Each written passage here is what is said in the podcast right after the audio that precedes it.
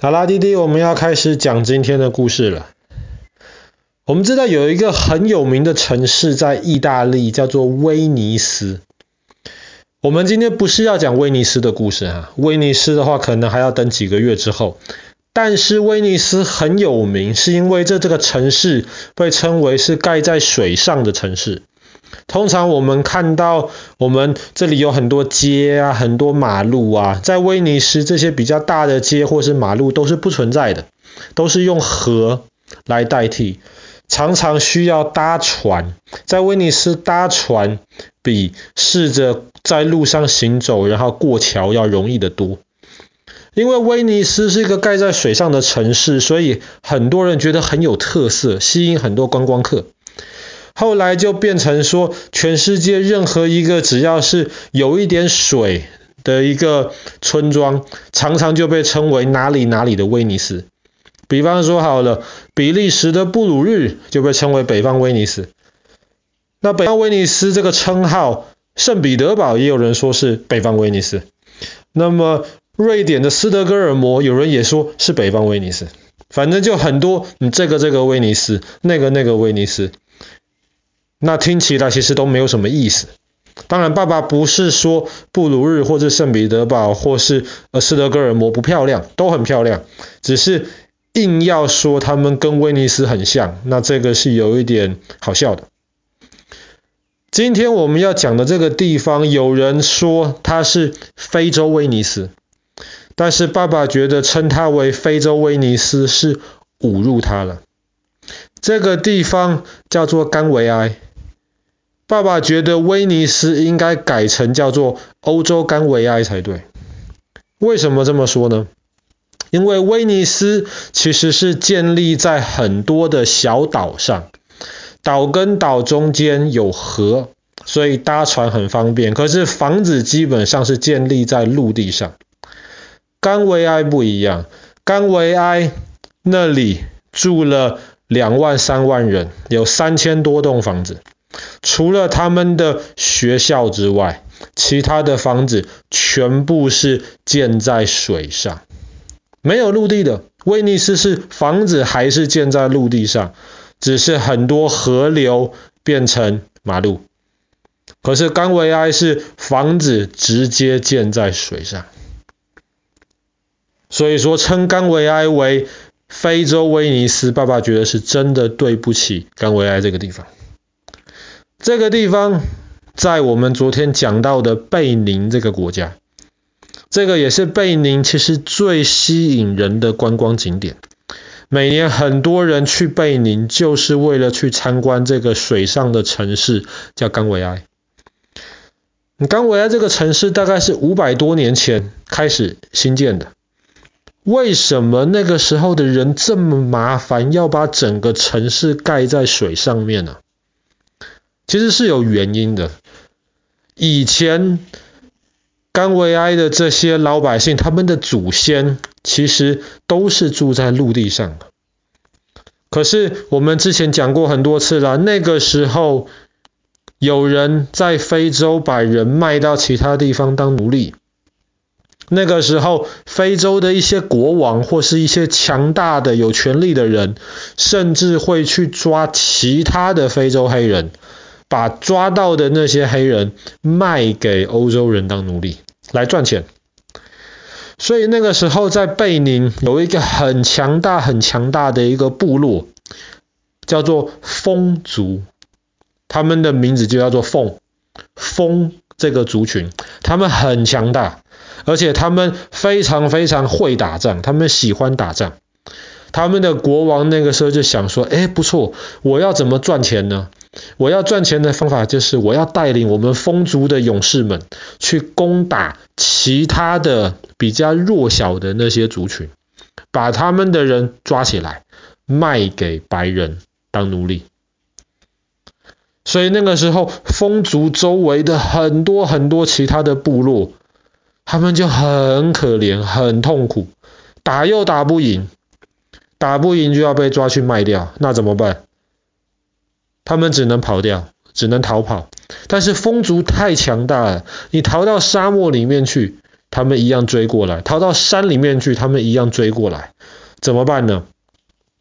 后来有一个聪明的人，他就研究了风族的一些历史，他们就发现风族人什么都好，可是风族人有一个弱点，这个弱点是什么？就是他们相信在贝宁南边有一个湖，这个湖是非常非常神圣的湖，而且这个湖很大。他们认为任何风族的勇士都不可以靠近那个湖，你只要接近那个湖，你就会被那个湖里面强大的力量给收拾掉。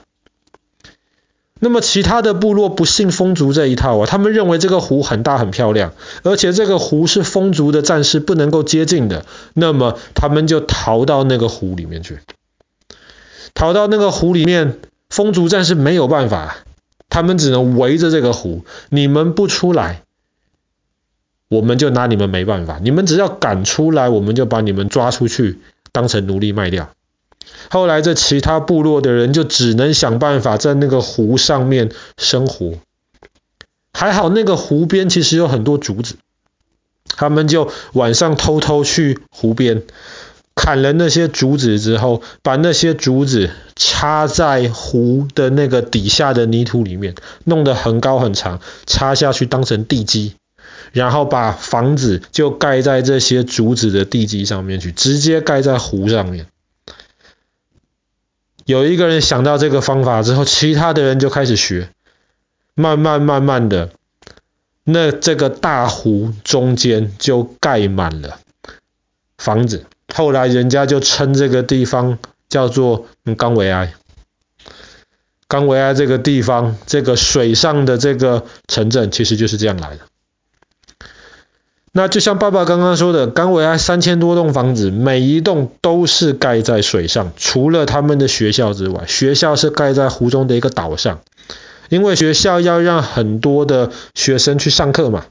像弟弟的学校里面，很多学生还有老师要上课，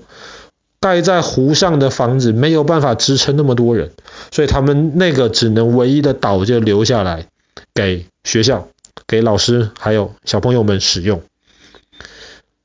在那边每一家都一定要有船，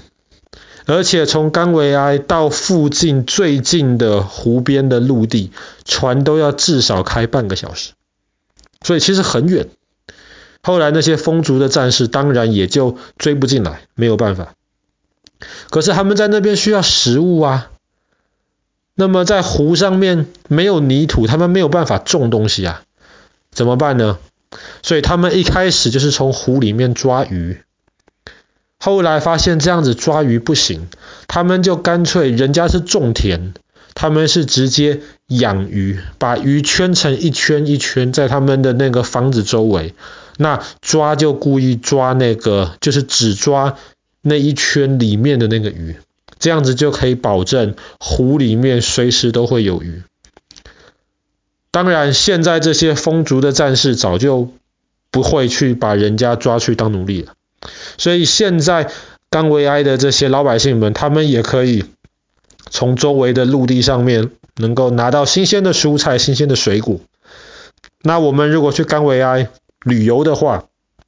很有趣，去哪里都要搭船。那里的小朋友大概三岁、四岁就要开始学着怎么样划船了，然后。在那上面呢，因为是在水上面，当然那个湖水其实很平静，没有什么波浪，但是还是一样，你在那个房子里面可能都会有点摇摇晃晃的。你在餐厅里面吃饭，其实你的椅子的那个地板下面，你就可以看到湖水。然后甚至有时候在餐厅里面点鱼吃，那么那些鱼就是直接新鲜的从那个湖里面捞上来。所以那个景色其实吸引了非常多人去，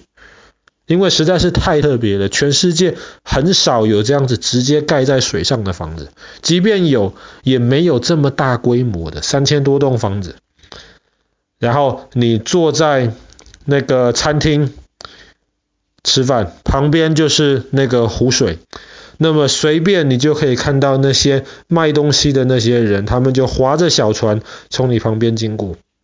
你要什么就直接跟他们买就好，在那边除了现在有一些给观光客的一些旅馆，或是卖给观光客东西的这些商店以外呢，以前在甘维来是完全没有所谓的商店的。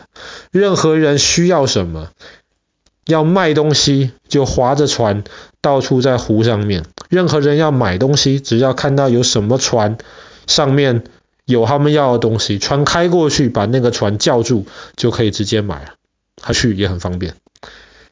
好了，我们今天的故事就讲到这边。贝宁的这个真正的水城，